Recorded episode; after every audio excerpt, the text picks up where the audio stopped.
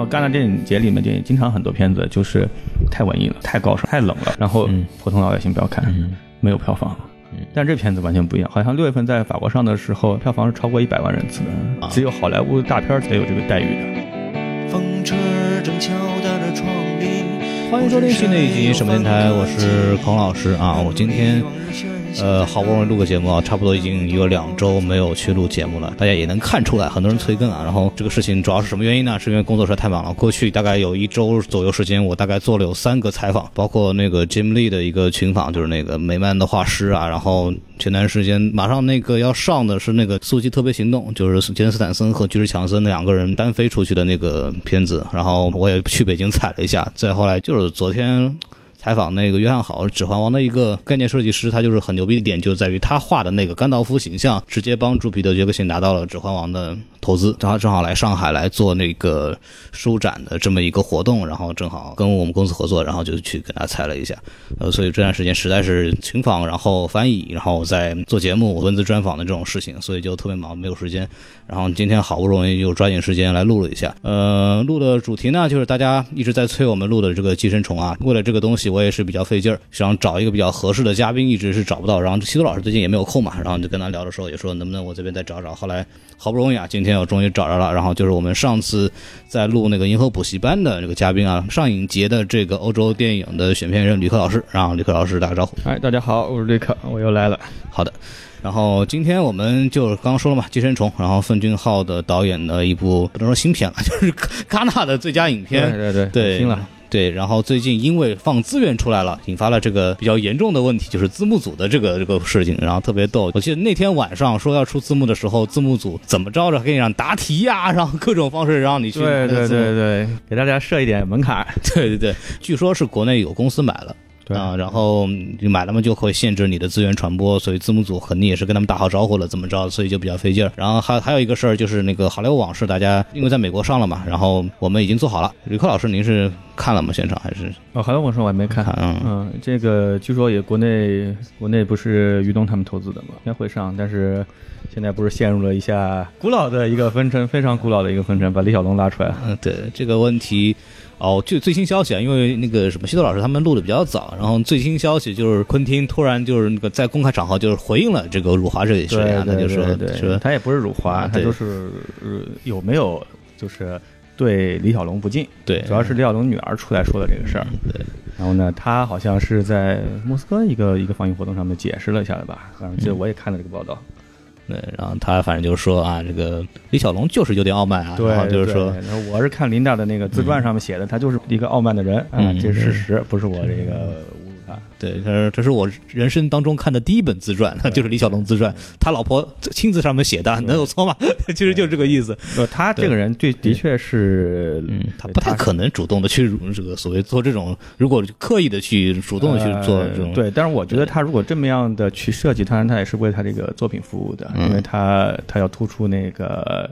就是演的那个替身演员，替身演员，他还说了，那个皮特那个演员，因为本身他的设定是个军人背景啊，是特特种兵，对特种兵的。跟你还说了，说李小龙有可能在擂台上真的能打赢他，对。但是你说真的在丛真的丛林里边两个人去求生存，那肯定是 Cliff 那边赢，对吧？对对。说了这么一个事情，反正我我是觉得大家也没有必要上纲上线了。李小龙的傲慢这个事情，我是这么理解的，因为我我我也出过国的人，就是特别是在那个年代被小看的人，他在对外的时候一定是施以爪牙的，就是他一定。是一个比较呃有自尊心强的这么一个形象示人，才能获得别人尊重。这个是特别是被看不起的一个人到一个新的地方，他很容易形成的这么一种对外形象。对，这个这个跟他同事本身是一个谦卑且有修养的人，他不矛盾。对，对他其实是这么一个。有可能他这种傲慢，我们可以说为自负或者是自傲。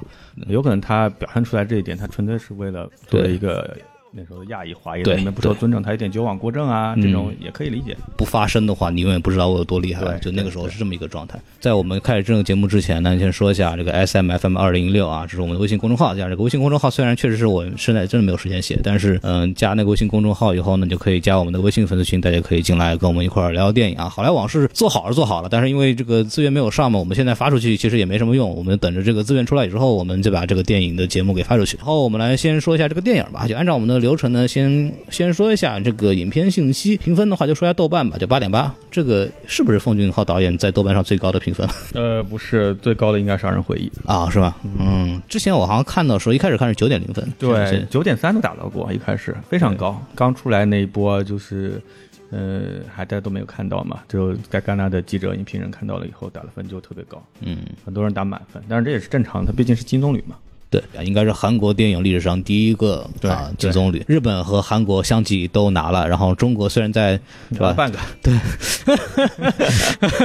哎，这多少年前拿过，但是这 怎么说？好汉不提当年勇，然后现在的环境也不是当年的环境了。哎，怎么说就没再说吧。对，然后这个主创这个导演奉俊昊啊，这个。喜欢韩国电影的人肯定是对他很了解的，《杀人回忆》啊，《母亲》啊，《雪国列车》啊，《雪国列车》应该也算是呃亚洲电影跟好莱坞之间比算比较成功的一次合作了。对对对，然后《汉江怪物》也算是怪物类型片，包括之前呃前年吧闹得比较的。风风雨雨的玉子，就是因为这个戛纳的原因，对吧？出品方的原因，嗯，跟戛纳闹翻了。就是网飞嘛，就也是网飞和这个传统的就流媒体和传统院线的这么一个两边势力的这么一第一次比较大的交锋吧。对，但是后来这个结果就是之后的 Netflix 的片子可能就不太适合在戛纳去上映了，是这么一个事情。关于冯小导演，您还有什么想说的吗？因为您跟他亲自聊过嘛。啊，那对我有幸跟。冯俊浩导演，还有那个这个影片的主演宋康昊啊，我们大饼脸书做过一次面对面的接触吧，像我们这样，那是比较早了，大概零九年的时候，就是冯俊浩那个母亲，嗯，那部片子入围了那个戛纳，但那个时候他还没能入围那个主竞赛单元，他还是一种关注单元，嗯，我记得那一天首映的话，整个在戛纳的所有的韩国电影人全部都参加了。啊，嗯。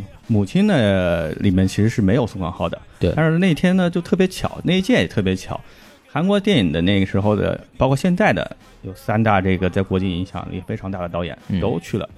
然后冯俊浩是母亲入围了那个一种关注单元，嗯。然后是朴赞玉，朴赞玉的蝙蝠主演是宋康昊啊，他是主竞赛单元。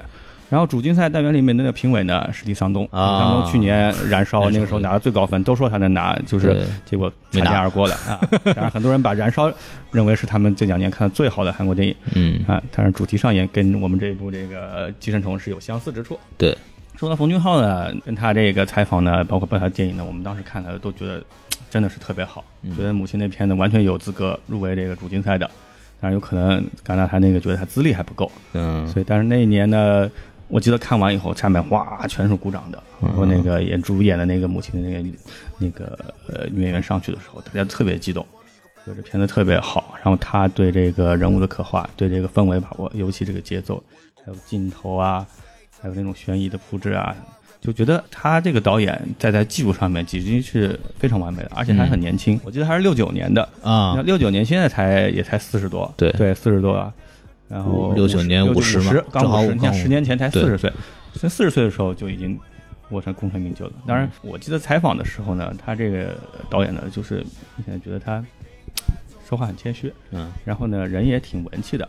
然后后来好像他好像也是不是电影专业毕业的，好像是反正是文科的，还有什么专业毕业的一个一个转型过来的导演。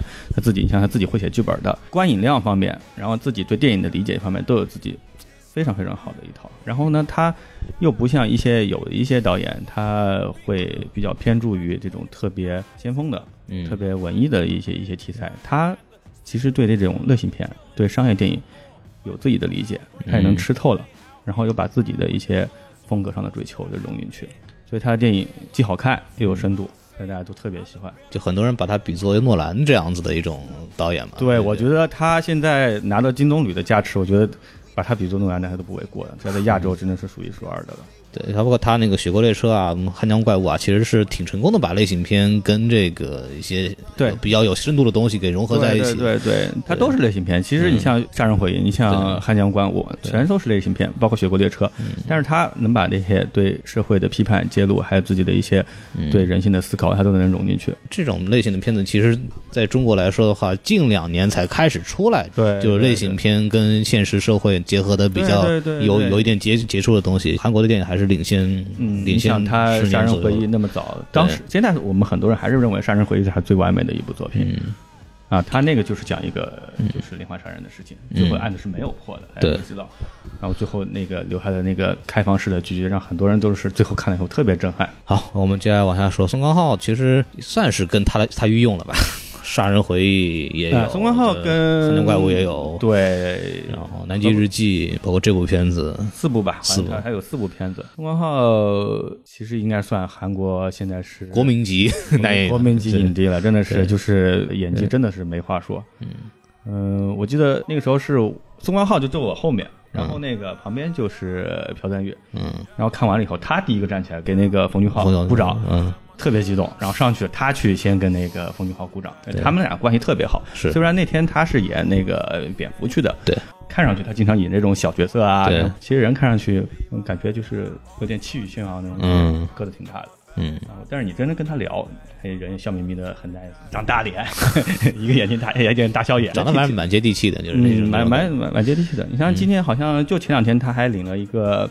罗罗加诺的，嗯。给他一个相当于一个一个一个成就奖，嗯，很难得的，就发给一个亚洲电影人。是年纪还不大就开始成就奖了，我倒觉得他真的是韩国嗯，男演员里面在国际影响力里面最大的一个。当然他在本国也是国民级的，不光是因为他的演技吧，还有光看他演的这些角色。嗯，他有的角色他比方说上到这种古代帝王，像《苏说》里面的古代帝王。下到这种普通的小老百都能可以姓，哎，他都能驾驭得住。真的属于演技好的，这就是真的是演什么像什么的那种演员。对对然后啊，还有一个影帝，就是青龙奖的这个 影帝啊，但是啊，嗯，出租车司机啊，我们就在这提一下了，别的我也不好不太好多说这个片子。还不止拿一次青龙奖，还嗯还有金钟啊、金钟奖，还有白想好像都拿过，基本上拿全了，对，大大满贯。真的是韩国大满贯，真是。出租车司机这个片子啊，我们就就说到这儿吧，就就就就就呃，就最近风声很紧啊。然后啊，其他演员你也说一下吧。其他里面几位金家，反正四口人吧，对老爸老妈加一个儿子一女儿，嗯然后就成了这个富裕家庭的这个司机啊，对，家庭教师啊，嗯，啊管家住到人家这个豪宅里面去了。我记得那他们那个算了一下，说这豪宅大概算是人民币大概也要一两亿了，哇，很漂亮，很漂亮。哦，那个房子确实漂亮，真是漂亮。但是那个房子是搭的景，它不是真的房子，非常现代主义建筑的一个一个房子，但是完全是搭景。刚才那个里面设计是那个什么著名什么建筑师啊说的跟真的一样的对，招招出来了。哦，我我真的喜欢那个房子，那个房子确实漂亮，确实很漂亮。对。对，哎，一两亿就算了，不想了，不想了。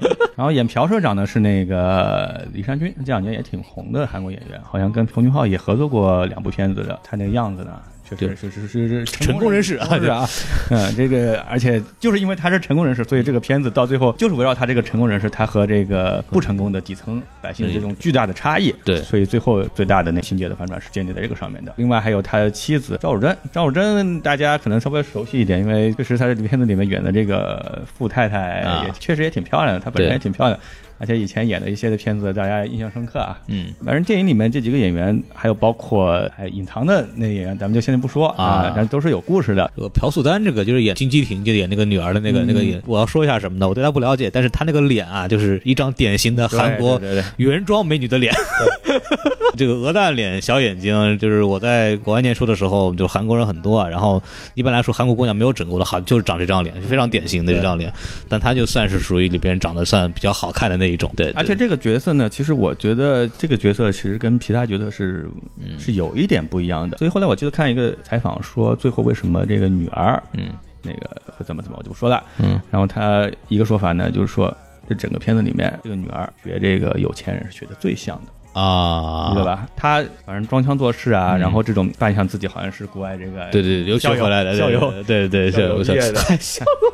哎呀，哎呀，就说到这儿啊，这个就是在里边提了一句，他们在有一个台词儿嘛，就是在那在进去之前说你是来自于伊利诺伊大学的啊，这是本科就是那所学校的，但是。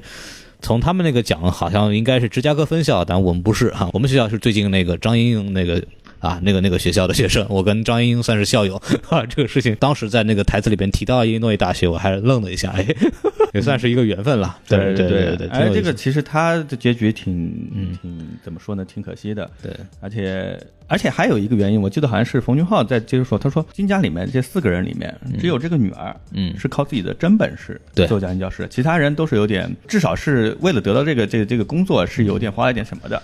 然后他是真的是不光自己装的像，自己肚子里面还是有货。然后我们接下来就是进入这个打分环节啊，就是还是常规的，稍微打一个分儿。然后吕克老师您先吧。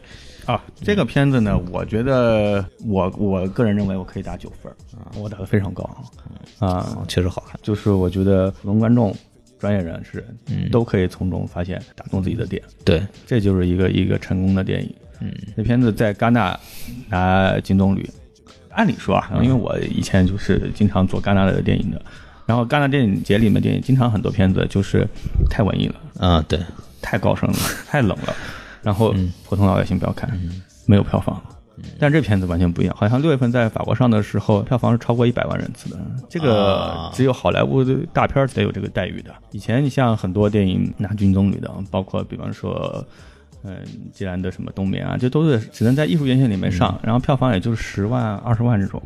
戛纳之前就一直有说法嘛，就是现场睡得越熟，放映之后掌声越久。对对对对对对对对，已经成了一个就是现象。但这片当时我记得他们看完以后，真的是掌声雷动，而且那一天排的是下午的首映场，是《好莱坞往事》，晚上首映场马上就接着这个。哦，说当天连着两场最好的电影，最后出来评分是它比那个《好莱坞往事》还高一点点，嗯，也就冯俊浩有这个胆量把自己垫在那个。昆汀之后，对，然后当时出来以后，基本上也是全场的好评声。我还没去过戛纳电影节，那我觉得哪年得去，有机会有机会，对，代表你们公司去。让我们公司派我去，好，然后我们开始说说说这个电影吧。然后就是剧透线，剧透线就是从此往后啊，我们基本上就不设防了。然后大家如果没有看过电影呢，我还是建议大家真的去看一看这个电影，真的不亏啊！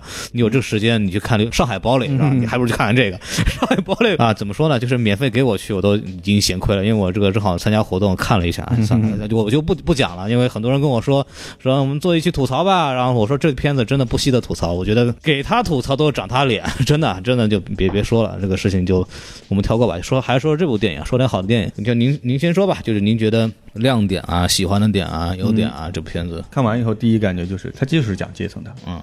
这个讲阶层也是算这两年的一个 热点吧？热点啊！去年李沧东内部燃烧也是讲阶层的，嗯，再往前小德家族啊，小德家族一年的也是阶层的，然后包括冯俊浩上面一个雪国列车也是讲阶层的，一个车厢一个一个社会，一个社会，对对。然后阶层吧，大家都知道，这阶层对立现在越来越，全世界都是不调和的，很难调和的啊。然后金家这四家这四口人要到朴家里面去。做司机啊，做就是 提供一条龙的服务。当然，他们是为了自己的这个把自己的生活水平提高。但一开始他们就自己住在一个相当于一个地下室的一个房子里。嗯，他跟那个。朴家的这豪宅，这形成鲜明的对比。对，它有很多镜头是比较类似的，比方说那个有很多从窗户往外看的这么一个镜头，对，两两家都有，对，就是都而且反复出现，其实是在隐含的用这种镜头语言在在做一个对比的东西。对，其实那个金家他们那个地下室那个环境呢，就是很差的啊，大家印象深刻。一个是他那个窗户，他就半个窗户，对，出去看的就是垃圾桶，人家旁边撒尿，就是这种很差很差的环境。嗯，然后马桶要。要高出来，我看了一个材料，他说他之所以他这个马桶要高出地面，也是有原因的，怕回回涌嘛，是吧？对对对，说他那个地方太低了，回涌。他因为马桶是是个水平面上，对，它要一定的那个水压才行。嗯，而且到最后那个马桶那个喷涌而出，喷出来，哎呀，那个 那个场景真的是挺让人崩溃的。据说这个是真事，是他们一个道具，他们自己家的一个经历啊，不是编出来的。虽然这个他们金家那个那个家也是搭出来的景，然后明显就跟那个朴家那个。大裸就装宽出来那个完全就不是一样的感觉。他用这种镜头其实做了挺多这样的东西，包括他那个过水灾之后，他们两边啊这边啊淋得很惨，大家在那个什么体育馆里睡觉，然后那边心无旁骛在那开 party，你知道吧？对对对对。他有很多这样子，包括那边这边领救济的衣服，然后那边女主人在那边自己挑衣服，就他有很多这样的对应的镜头来反映出两家的生活状态来完全就不一样。对他有做这样子的一些处理。这个我觉得这个普通的我们大家观众大家一看就。您看明白，这个这个这个确实是差异非常大。嗯，然后在后面这个差异的时候，那个宋康昊演的这个爸爸角色，他已经就心态已经完全不一样了。对，跟一开始觉得哎呀，我好不容易当了当了司机啊，很开心那种不一样。他经历那场水灾以后，他整个现在他的脸色啊，他的心境啊，他看自己家人和看对方，还包括看地下室的那两个人的想法就完全不一样了。嗯，这个水灾对他来说代表什么意思呢？就是他这种心理转变。嗯，我觉得这种水灾把整个家里全淹的话，他其实其实是很崩溃的，嗯因为完全其实就就无家可归了。嗯，狂喜之后的，然后一个惊吓，惊吓完了以后，紧接着一个水灾，对然后把他彻底心里的一点点什么希望或者都给打掉了。他那个下了那个暴雨以后，他们就一直往下走嘛，说的对尽头一直往下走，一直往下走，全是在下楼梯。对，下楼梯下去以后，就到了这个社会底层，这个是很明显的一种还有一种意意向的这么一个处理，对对。而且包括这也合理。你想想看，那个马桶背后涌出来，就是因为地势低，对。所以说一一发水你就水压，大家都懂的，是吧？关于这个地下的这个，我其实还想到另外一部电嗯。影，就是今年最火的那部美国的那部恐怖片啊，就 us，嗯，，Us，，对。它也其实是也是讲阶层对立的，嗯。也是讲阶层的。然后那种其实是相当于底层的人也是住在地底下的，嗯，一个一个完全的一个彻底的地下世界。它那个隐藏地下世界的那个概念，其实跟这部片子里面的地下室、地下二层哎那那个地方，对，啊，那个就是整个影片最大的一个悬念嗯啊！难怪那个时候，我记得冯俊浩在戛纳的时候，就是给每个记者就发了一封函，就是希望大家不要剧透啊因为他那个是最大的一个一个一个点，而且好像特别有意思，他们说去回头看戛纳的他们在红毯上的合影，嗯，没有那个啊，那个演员，就是没有那个男男演员，就是一直躲在地下演员。他他去看了首映，然后他没有走红毯，他偷偷的都就跟着剧组到电影宫里面去看，啊。谁都不知道。跟那个复联很像，就是那些复联四的时候，那些死的演员都不参加宣传。虽然我们都知道他们肯定要回来，他们都不参加宣传、嗯啊，这也算是一种一种宣传手法。关于他们这个朴家人，其实到最后，你说他们很无辜嘛？呃你也不觉得他们值得同情。对对对，但是你又觉得他们是不是太傻白甜了，有点太放松警惕了？就是这么容易的就让金家这四个人就成了他们家里的一员。这个地方我是觉得很很有意思的是什么呢？我觉得还从富层富人阶级角度来讲，你是可以理解的。我觉得宋高旺这一点其实是是个很很挺有意思的一个点，就他很真实，就家里比较环境比较好的，特别是不是从底层爬上来的那些人，嗯，他们其实就不是很了解这个社会底层的人是怎么想的，包括跟他们接触很少，对他们就很想当然会认为，就是我对你好，对我我对你钱给你给够，然后我嗯表面上表现的尊重你，对你就会很好的跟我做事情，但实际上底层那些他们的小心思、小想法，他们自身的看到你的。就对比自这个生活状态，他们自己的那种小的波动，上一级阶级那是感受不到的。对。这一点我是很喜欢这部电影一个地方，就是它不像它不是简单的说啊，富人阶级和穷人阶级有一个阶那个尖锐的矛盾。对立，对然后就一一直打起来，然后怎么怎么样，他没有，他就是富人阶级就是忽视性的，通过忽视不经意的就把你给伤到了。对对他通过这种方式，他不是很在乎你的生活的状态，然后他也他你说什么他也就啊挺好，谢谢你就听，然后但是你说他很臭什么东西这些东西，他们没有觉得这是一个事情，对但是下面的人可能就想的就完全不一样了，他对对。他把这个现象给表现出来了，我觉得这是这部电影其实很打动我的地方。对，所以就是朴家的朴家的四个也是四个四口人，一四口人家四口人，俩孩子呢还小，咱们就先不说，就说他们这个俩夫妻吧。朴社长呢，我看到他的资料说他是那种新贵，互联网新贵，他不是门阀呃那种财阀家出出身的，但是也肯定是很好的受过很好的教育教育的人。然后他那个太太呢，基本上也就是一个家庭主妇，然后。哎，那个太太还真的是傻白甜，对就没有什么心思的。纯傻白甜。呃，你说他们尊重这个就是普通人嘛，或者说是底层人，跟他们不是一个阶层嘛？其实他们心里里面是不尊重，真正忽视你的，就像你说的，对他表面上对你客气，对但是他如果觉得你不爽，比方他那个司机，包括那个保姆，一旦找到他一些不好的点，或者说还不至于就是很严重，也他也没有去确认是不是真的，嗯他就随便找个理由把你开除了。嗯。所以他其实很冷漠的，嗯非常冷漠。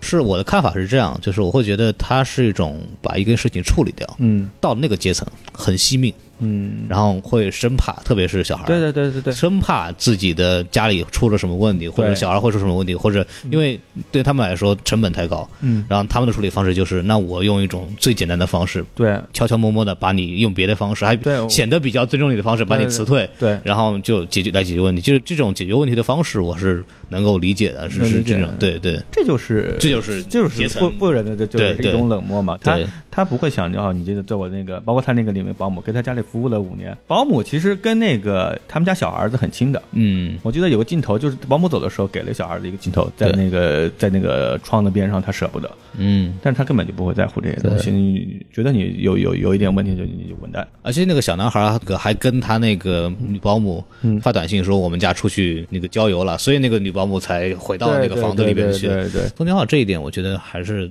做的很有意思的，就是这一家人也是一个符号化的，或者是一个象征，象征所有的这种富裕阶层，他们就是这样的一个一个为人处事的方法。对我自己其实看的话，其实与其说这部片子在说富人，这个片子其实对穷人的这个描绘其实更多。对对，尤其是这个穷人的这个状态啊，就是所谓的我没有钱。然后怎么办？我就心安理得的去骗。反正首先那个那个小男孩就说啊，反正我之后会拿到这个这个 拿到这个文凭的什么东西，我就先做出来，然后再去，很心安理得，自我安慰嘛。他就觉得哦，好像是我穷，我好像就应该这么这么做，好像就没有这么大的心理压力。他会有这样讲，包括阶级飞升之后，所谓的就是进驻到人家富贵人家里以后，他们心态的转变，对那个撒尿的那个人的这个状态就能表现出来，就是特别有意思的，就是一开始是吧，就是那个人在家门口撒尿。根本没有人敢上去管，然后还是那个那个男孩的同学代表另外一个杰森的，就把那个人喝退了。转头到中段的时候，他们进入到朴家之后，嗯，然后那个又来这个撒尿了，然后这个时候全家出动啊，上去拿水泼还怎么着的，就他有这样子的一种，他他把这种心理就飞升之后的这种内心的这种变化，其实。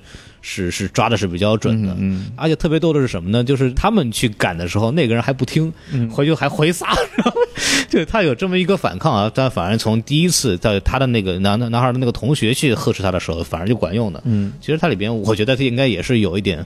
就是说暗藏的，就是说你们就就算你们抬起头了，所谓的刚刚说我们也瞧不起你，就是也是不被这个真正尊重的。完全其实还没有跨越阶层，对，其实还是只是就像他们，说，就只是一个寄生或者一个附庸在一个一个富人家庭里而已。然后关于穷人，他们自己其实有一个非常犀利的自嘲，他就说我们就是蟑螂呀。嗯，到了晚上的时候爬出来的蟑螂，嗯，白天你看不到，最后真的像蟑螂一样的躲在那个桌子底下。对，里面有句台词我印象很深，就是说那个他们在朴家喝酒的时候。就说啊，如果我有那么有钱的话，我也很可以很善良。对这个的话，让我想起一句话，就是中国一句古话嘛，叫是“穷身奸计，富长良心”。对，其实是这么一个这么一个。嗯，从表面上看，确实是这样的。对，就从表面上，你跟他人不是很就是亲密的接触，你就觉得，哎呀，这个穷人就是天天钻心钻脚去去去害别人，为自己就是弄一点点小小的便宜啊，贪便宜啊。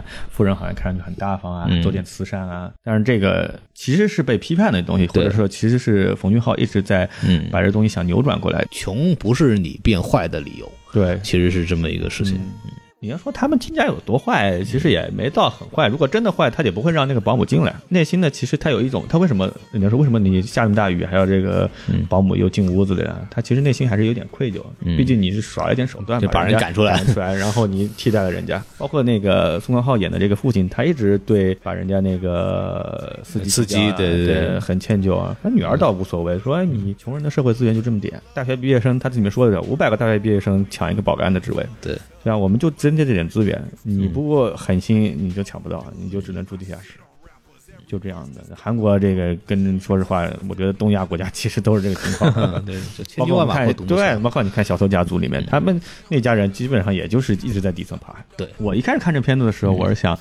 他肯定是富人，最后发现的这一点，他们怎么穷人跟富人斗？嗯，然后觉得不是，哎，对，最大的这个卖点呢，他就不是，他是穷人斗穷人，对，穷人之间互相的有咬，对对。对，它里边设计的挺好玩，就是那个反转啊，那边那个保姆那一家人感觉就快跪下来了，都都已经跪下来，然后突然那个父亲和儿子突然出现，然后就彻底扭转了整个这个局面，改他们跪那儿，然后对对，然后我这跟导弹发射一样啊，那那个特别好玩，我觉得这挺喜剧的。这个洪俊浩他很善于在这个这个片子里面加入。这种喜剧的、讽刺的、滑稽的桥段，然后呢，去做一个其实是类型片里面的埋下的一个点。对，在这边他自己那天说，他说，他说我就喜欢喜剧哥哥夏普罗尔，他就喜欢这种样的悬疑的反转。嗯，那么设计的呢，他设计的其实其实是带有一些社会背景的东西。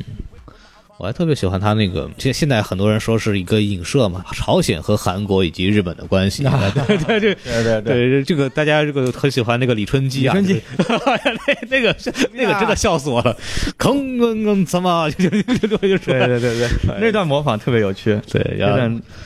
很多人说这就是其实他他们就代表的是就是北朝鲜的这这嗯。这么一个这么朝鲜关系吧朝鲜关系。朝鲜关系。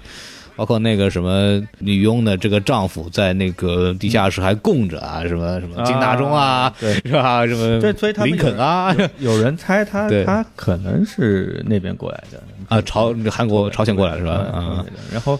嗯，好像说冯俊浩的外公好像也是跟这个事情有点关系啊小时候有点影响，嗯，所以他，呃，在这里面还是就是触及到这一点。当然也有可能是因为他这个片子本来就是放到戛纳嘛，国际化嘛，它这种也算一个韩国常见的一个固有的设计的一个元素，嗯，对，包括那个金大中，因为正好也是那个就是韩朝关系嗯，比较好的时候的解冻那个的时候握手啊，对还有林肯还有曼德拉，你知道吧？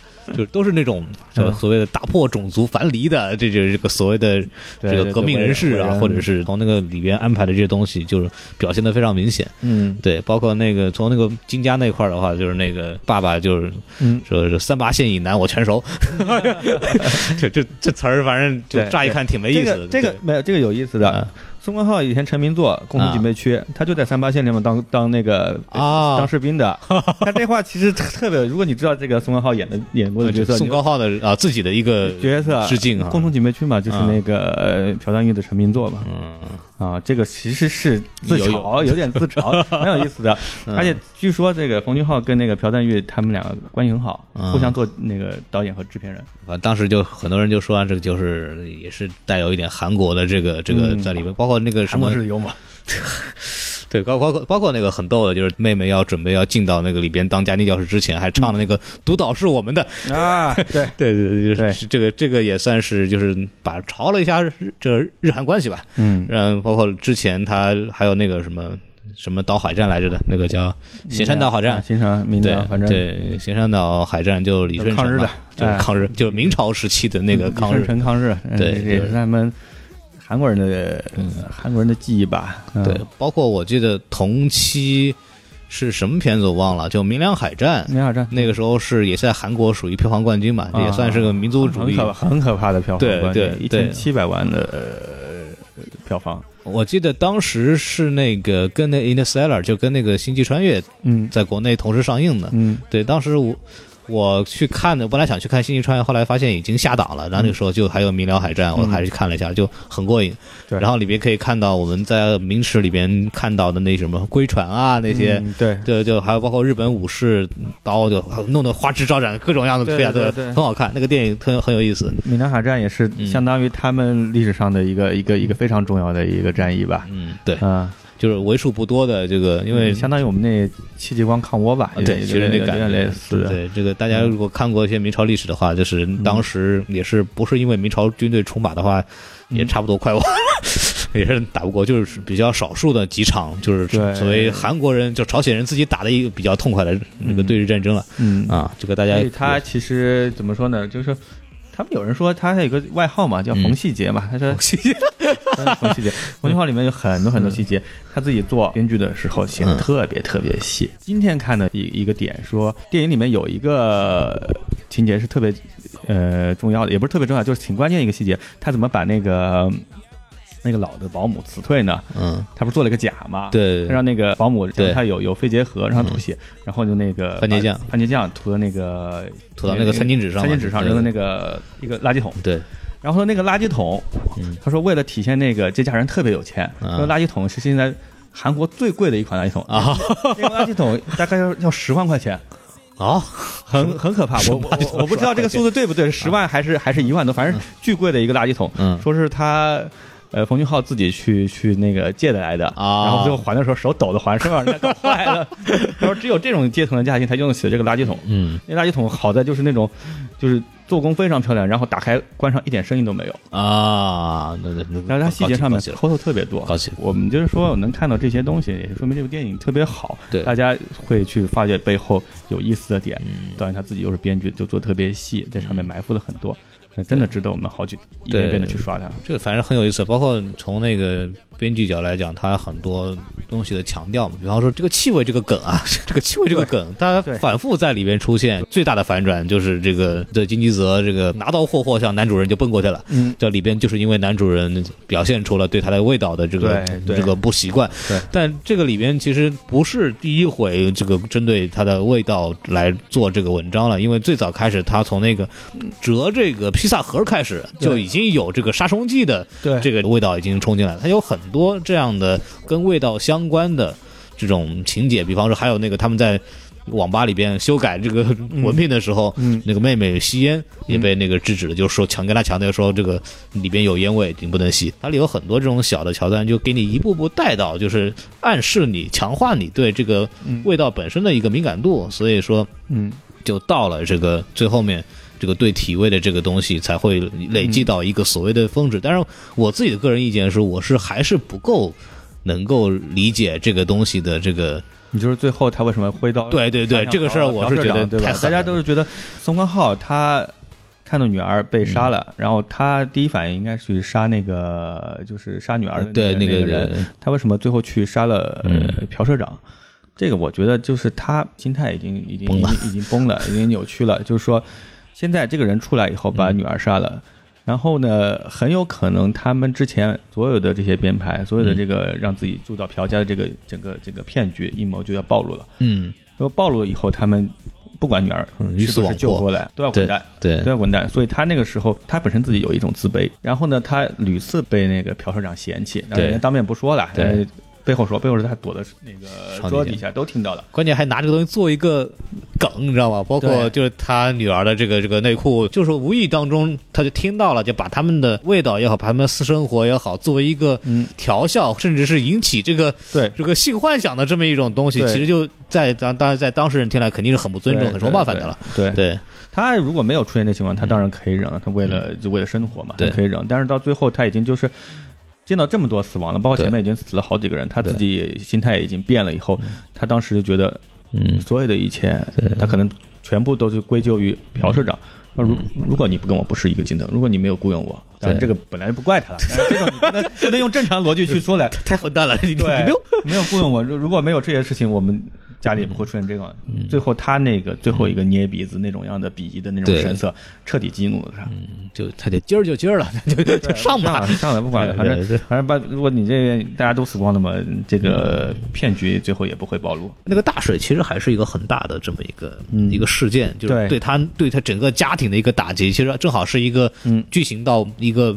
比较上升到一个比较愉快的这么一个阶段的时候，对，然后突然那一下，就首先是那个被发现，然后第二就是你家被淹了，然后突然他那个父亲不是当时还说，反正这个世界上世界上最好的计划就没有计划，彻底对这个，对他之所以就说这个没有计划，其实就是后面他出现这个东西，因为你完全没有想到他会回到，嗯，回到砍向那个朴生长，他就是没有没有没有理性嘛，就所谓已经丧失了这个思考的或者长远思考能力了。他其实我觉得他的他这个阶段的人，他可能放弃了就是理性，或者说他。觉得我就这个样子了，我这辈子我再怎么计划，我也爬不到有钱阶层。虽然他那个儿子女儿还想试试看，他完全就已经放弃了。他就说：“那我们去计划明天干嘛？我们就永远是穷人。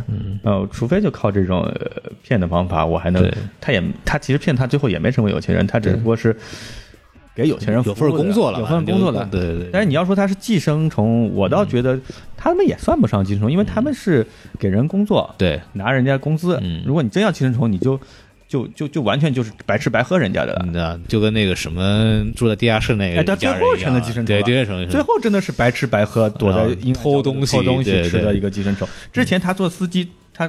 拿工资的呀！你说到这儿，其实就是真的是一个，好像就是一个人的希望破灭的一个过程。对，就是本来还有一点点尊严，想通过就是好歹好说歹说拿到一个工作，对，然后还是很认真的去把这个事情做出来。结果首先是好好干活，你还受别人嫌弃，然后完了以后，你好不容易就感觉稍微起来一点了，你遭家里又遭大水，然后再加上那个什么，看女儿女儿被人对我觉得他对女儿是对寄予最大的一个一个未来的希望，对女儿被人囊了，然后突然整个人。就彻底放弃了，对，然后就彻底成为一个社会的寄生虫，寄生虫了。就最后最后的隐喻就是，真正的悲剧是这个。我觉得这个这这一块故事弧走的是非常有意思。对的，片子其实从镜头上来，我觉得这《风风牛号》还算是一个什么都懂的导演，我觉得啊他他他懂的，就是编剧，你这编的也很非常细节很非常多，类型片的东西掌握也非常好，包括他在镜头方面其实也镜头调度非常好，真的而且镜头看的很舒服，很舒服。那么大的一个一个一个环境，对。不管是嘈杂的地下地下室还是那个豪宅，对。那么镜头走人的那个运动嗯。真的很舒服，很舒服，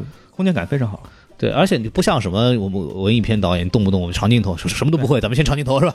对，就就显得咱们牛逼是吧？就是或者是一些你根本就看不明白他到底要为了干嘛的一些一些东西。但是奉俊昊的镜头没有浪费的东西，他基本上都是有所指、有意义。就除了好看之外，本身还是很有意思的。就，很精准。有有几个细节挺逗的，就是这也是看其他的影评说的嘛。他们一开始在披萨饼的那个做披萨饼的那个地方围着那个披萨饼的那个老板的时候，就是一开始是女儿和儿子在一边，然后后头还有一个那个披萨饼店店的员嗯工，然后。等等，那个什么父亲这个角色进来之后，然后儿子往那边一让，正好把后面那个店员给挡住了，嗯然后形成了一个三人合围的阶段，就马上这个镜头的压迫感就出来了，就把那个关系给对对立出来。这个对它有很多小的这种调度，就非常非常的对有意思。就是好的镜头一定是这样的，就它就是你可能看不大出来，但是它潜移默化的会给你带来一种情绪，嗯让你能更加进入到那个环境当中，更加能进入故事，或者是你慢慢就能领悟到导演为什么要去这么安排。对就就看电影，其实看到后来是看这个东西嘛，就是好的电影其实会看到这种有意思电影学院。拉片子其实就这么拉的，然后站一排对大家看，哎，你看这几个人的站位，你看这镜头这么横移过来是什么意思？对然后你说哦，原来是这样的啊！想学冯俊浩的人很多，对，到现在没几个人学。对，这这这方面其实是一个就好的导演的一个很重要的一个体现。一个好的片子，它为什么我们会说有的片子值得反复看？情节看完之后，你还可以去看其他东西，就是在在看这些东西。对，包括里边还有一个什么一个正反打，就是他很喜欢用正反打嘛，两两个人过肩的正反打。嗯然后正常的正反打我们都知道就是一人在一边，嗯，有然后轴的，他对他是同轴的嘛，嗯同轴的。然后完了以后，他就相当于是如果他是个平面的话，两个人是在画面的两边的。对，但是它里边有一段细节是这个妹妹当家庭教师以后跟这个女主人一段对话，嗯，你会发现这个整个两边两个人的这个正反打是在同一条这个是在同一边的，它其实是个月轴的这么一个正反打。对月轴，对，这个其实比较有意思的一个说法，其实就是一个彰显话语权或者支配权的这么一个一个用法，就是正好所有的这个角度全是妹妹的那个角度。对对，正好就就是彰显的就是这个女主人已经彻底被这个妹妹这个说服了、征服了。对其实用用了这些小的这种对镜头上的处理，在类型片或者是电影技巧上很娴熟，但是他愿意去突破它。嗯然后我们看很多好莱坞电影，其实。嗯，他不会突破这些点。嗯像以前我记得他们说，我不知道你们在那边，我是听别人说，在片场里面，美国那片场越轴了，那摄影师会叫，哎呀，导演对越轴了。一般的一般越轴是一个简哎就事故，是个拍摄事故，对是个事对故。如果越轴的话，就是我观众即便看不到，有时候会有一点点别扭，因为是对对变化了。对对，就会很奇怪。但是这个方面，他其实是做了一个嗯。故意的处理，反而就非常有非常有意思了。然后里边还有几个反转特别逗，我相信每个人都印象最深的就是那个地下室水漫金山之后，嗯。镜头往下移，直接接了一个俯瞰的嗯。俯拍镜头，就是整个洪水的这么一个阶段，而且正好是他们几个人在一个竹筏上面什么东西，然后在里边一个比较远的镜头，其实。就蛮克制的，但是又转的很有意思。它是嗯整个连角度都已经彻底对翻转过来了。这一个俯视镜头，我其实这个镜头我是联想到后面那个镜头，就是嗯后面他把那个呃那块石头那块啊，对，就是搁在水里面。嗯其实我觉得这两个镜头是有一定的联系的，嗯是是故意的，是他们两个都是从上往下看，然后把一个东西放在水里面，然后你到水里面去以后，嗯，你就见不到你了。放进去以后跟其他的石头周围都长得一模一样。对，一开始放那儿好像像假山一样的，挺漂亮的，然后确实给他们家带来了一财运，对吧？但是谁知道后面发生这么多事儿？哎，那个石头很多人说是假的，你发现没？他们很多人观察到一个细节，就是说那个在发大水的时候，那石头是飘起来的。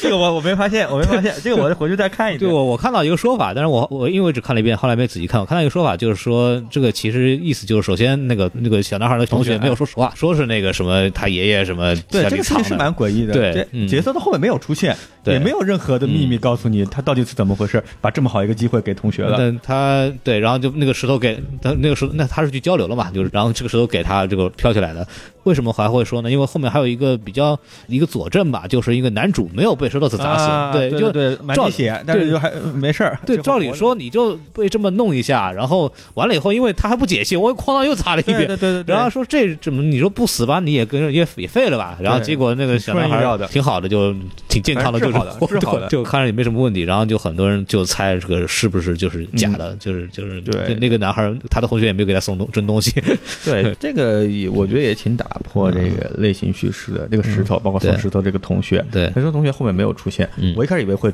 他出现，我看一看我他出现，他最后在揭穿这个骗局对。啊，或者说他这个跟这个同学跟这社长其实有某种交易啊什么没有。啊，那也挺有意思。哎然后这个石头没没又没把他打死，他倒反而后来救活了，还挺好的，也没什么后遗症。嗯。还有一个就是出人意料的地方，或者说两个出人意料的地方，就是那个地下室里面那个嗯那个摩斯密码啊，破解出来了，看到了，外面人看到了，但是没有起到改变剧情的作用。对，，第一个那个是那个小男孩，小男孩小男孩自己在那儿在那写啊，对对从军那对，靠的，然后哎知道说有人还在救命，嗯，没有没有继续下去。嗯后来他儿子知道老爸在下面，也没有继续下去，嗯只。不过做了一个一个梦而已。这都是挺出人意料的地方。它里面还，我记得那个石头其实也是有一个比较有意思的一个说法，就是它其实象征的是一就是欲望嘛。嗯是一种就对这个成功的欲望，就是它因为本来就是一个所谓风水，对吧？风水石，然后就是说能给大家带来财运，然后那个嗯自自此之后，这个嗯这个小男孩就一直抱着他，一直抱着他，包括那个去。不就发大水的时候，就把这个石头抱抱走，然后包括在那睡觉的时候也抱着，甚至去拿着这个石头去去去杀人。对就其实意思就是很明显吧，就是我是带着我的对对财富的渴望、对成功的渴望，带着这个东西来去杀你们。然后里边还特别设计的是那个石头咣当一掉，很多人就说啊，你这个就是什么所谓的这个嗯希望破灭了。嗯然后完了以后，你被石头给砸坏了或者砸死了，就说被你的这个贪欲和期望给反噬了。嗯它就是这种近乎于直白的隐喻吧。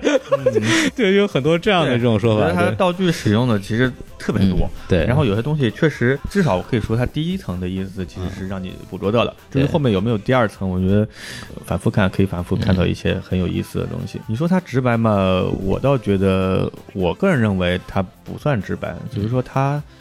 他是所谓的重点，他自己想要的重点跟我们预期的重点可能不一样，嗯，或者说他对富人，他并不把批判富人作为这个这个片子的主要点。这算是一个很有意思的这么一个角度了。只要搁中国拍，这必然是一个，你你按药神这么讲吧，对吧？你按药神这么拍，它必然是一个就是讽刺权贵啊，然后这个这个这么一个东西，然后韩国电影对于这个，如果如果纯粹是一个讽刺权贵、讽刺社会现象啊，嗯然后批判这个这个财阀啊，批判这个大企业啊，我觉得他们有有不少这种样的嗯。电影，而且也挺成功的。嗯。国家破产之日啊，嗯对于这种企业的这种批判，但是你这边你说他们人，他们是挺努力的，他们这个人也挺有责担当的，但是你看那个韩国的这个社会新闻，啊，他前段时间出的那些事儿，文在寅出面都没有什么没有什么用，没有解决那个问题，结果结果稀里糊涂的这个案子就就被压下来了，对，呃，也挺可悲的。完了以后想说说缺点吧，但是缺点这个事儿，你说有什么真的真正意义上的弱点吗？这个电影？嗯，我觉得就是大家现在很多人之所以把它这个看完以后觉得好像不如预期，嗯可能还就是就是觉得戛纳金棕榈片应该是一个更高深、更看不懂的片子，然后你发现，哎呀，原来我也看懂了，好像也就这样吧。这很很多人说这个去年燃烧应该拿，然后说今年反而给了这个寄生虫。嗯燃烧你有地方看不懂呀，燃烧太诗意了，燃烧李沧东的那些手法，说实话，它隐喻更深，嗯呃，你是不太容易看懂。然后不像这个片子，其实呃让你看懂的第一层，至少。嗯其实燃烧在电影的手法上面，我觉得啊，就是包括这个人员调度啊，还有呃镜头啊，还有声音啊这种，嗯还有空间感啊，它其实我觉得。呃，你可以说它充满了诗意，嗯，但你也可以说它就是，嗯，在文本上面的考虑更多些，在镜头方面考虑没有冯俊浩考虑的那么细致，嗯啊。呃，燃烧当时我记得当时得分非常高，对说也是传闻就是要拿金棕榈，是场看最高吗？当时是最场看灯光三点七，我记得好像。然后之前还确实拿了一个那个影评人奖，那菲比西奖，对，所以大家就说啊，明天肯定是他了啊，就要么他，要么就是小豆家族。嗯结果后来就就最后什么都好像什么都没拿到，嗯，什么奖都没拿到，也挺可惜的。嗯，就李沧东其实跟冯俊浩其实差别我觉得他们这个方向差别蛮大的。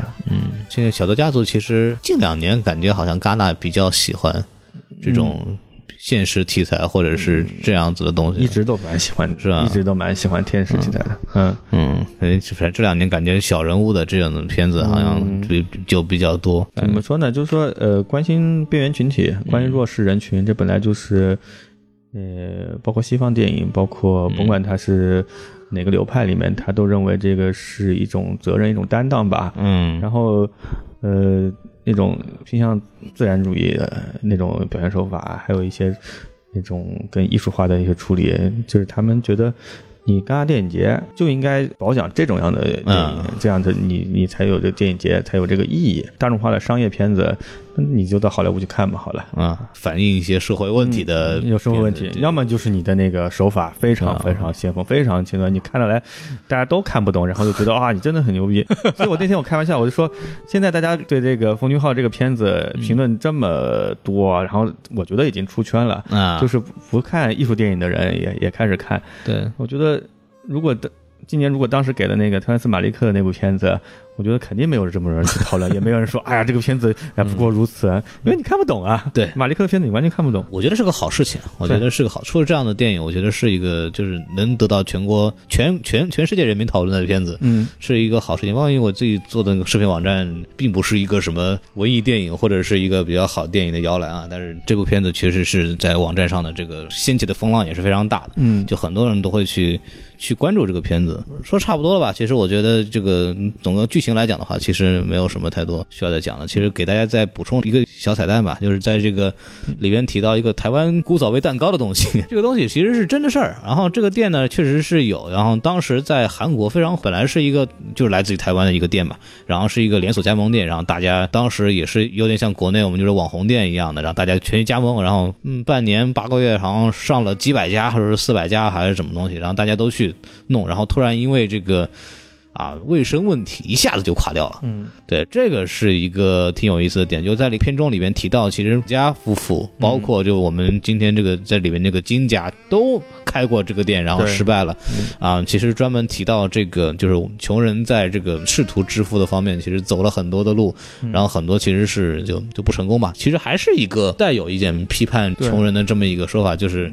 说你们没有钱，这个真不是什么什么其他问题，就是你们你们真的没有商业头脑，就是就是生意就真的就是做不好。我看的那个资料是说，后来那些店倒了，是因为他们做假，因为嗯那个什么鸡蛋成本太高，然后做这些小生意的人就用假的材料哦来来做蛋糕，然后被人揭发以后，然后口碑就塌了，然后再没那韩国人再也不吃这个。那那就是自己做的，呃，那假做假这个事情本身就是这个片子的一个一个一个主题。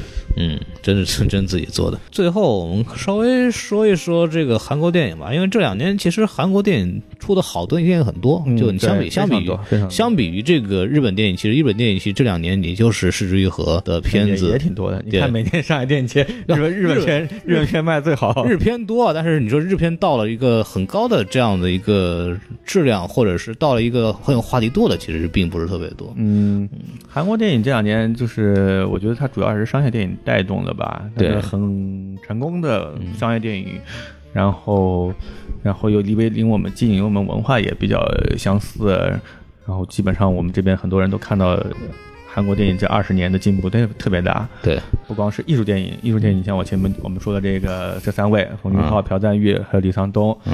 包括还有金基德，包括还有洪尚秀，啊啊，还有谁啊？还有罗洪镇，罗洪镇这两年也蛮、也也也起来了。这几个呃，走艺术片或者说类型电影，就是类型化艺术片的嗯。嗯导演，在国际影坛嗯。拿了个啊，那金棕榈拿了，对，啊，金熊也拿了，嗯。然后这些导演基本上他就在那个影坛上就是把、呃韩国电影的名誉打出来了。是，然后在票房上面，韩国人电影的那个商业票房都非常好，在他们国家真的是看电影，真的我感觉也就是一个全民性的一个一种娱乐吧。他们也确实涉及到国家的各层面，从历史啊到当代啊，嗯到那个战争啊，还有一些呃严肃的问题和一些很娱乐化的类型片，他们都有。技术层面，我觉得包括他们这两年的做特效，嗯，哎，好像听说那个《上海堡垒》特效是是韩国团队做的。是吧？嗯我就就反正韩国的特效团队外包团队很多的，蛮多的，蛮多的，比好莱坞便宜。对，比好莱坞便宜。集结号当时我记得就是就是找那个对对对团队做的，包括那个什么也是，那个《芳华》好像里边也，芳华的那个长镜头，其实里边用到的那个特效什么东西也是韩国团队做的，我印象当中是，啊，包括韩那个韩国。电影其实产业也很发达，现在连动作片都有都是韩国团队的很多。就是之前我们知道香港五五指或者香港的团队是所谓世界一流的嘛，好莱坞，然后被好莱坞学去以后，就慢慢的香港武侠也不吃香了。十几年前，我记得那个时候韩国拍了一个什么《飞天舞》吧，我记得是、他们当时导演就说我们都是香港动作片的学生，对我们都是从你们这儿学的。然后学了几年以后，他们自己就出师了，然后自己尤其是当代的犯罪片的里面的那些动作设计，对有他们自己的一套体系了。对，就辛宇坤导演的那个《爆裂无声》，其实宋阳里边那段就是长廊打斗，就那一段、啊那段剪辑和打法都很韩式。你看这朴赞玉那套，对对对，这个也算是一个韩国，就韩国这个各方面的这种产业都崛起的非常快，对对对对，所以以至于现在其实的蛮好的。香港的动作团队反而现在是生存的是比较困难的，是这么一个阶段动作。团队反正也就那几家，也就嗯千家班、陈家班那几些嘛。嗯，惨淡经营啊，其实很多团队是韩国的，哎呀，就是哎呀，这就是欧巴那种打，就是 然后那种那种那种很痞很痞的流氓和很痞很痞的警察打的那种，其实很常见了。现在已经，我们觉得，包括上次哪部片子是什么《火锅英雄》那个片子，也是抄抄韩国的那个打斗嘛。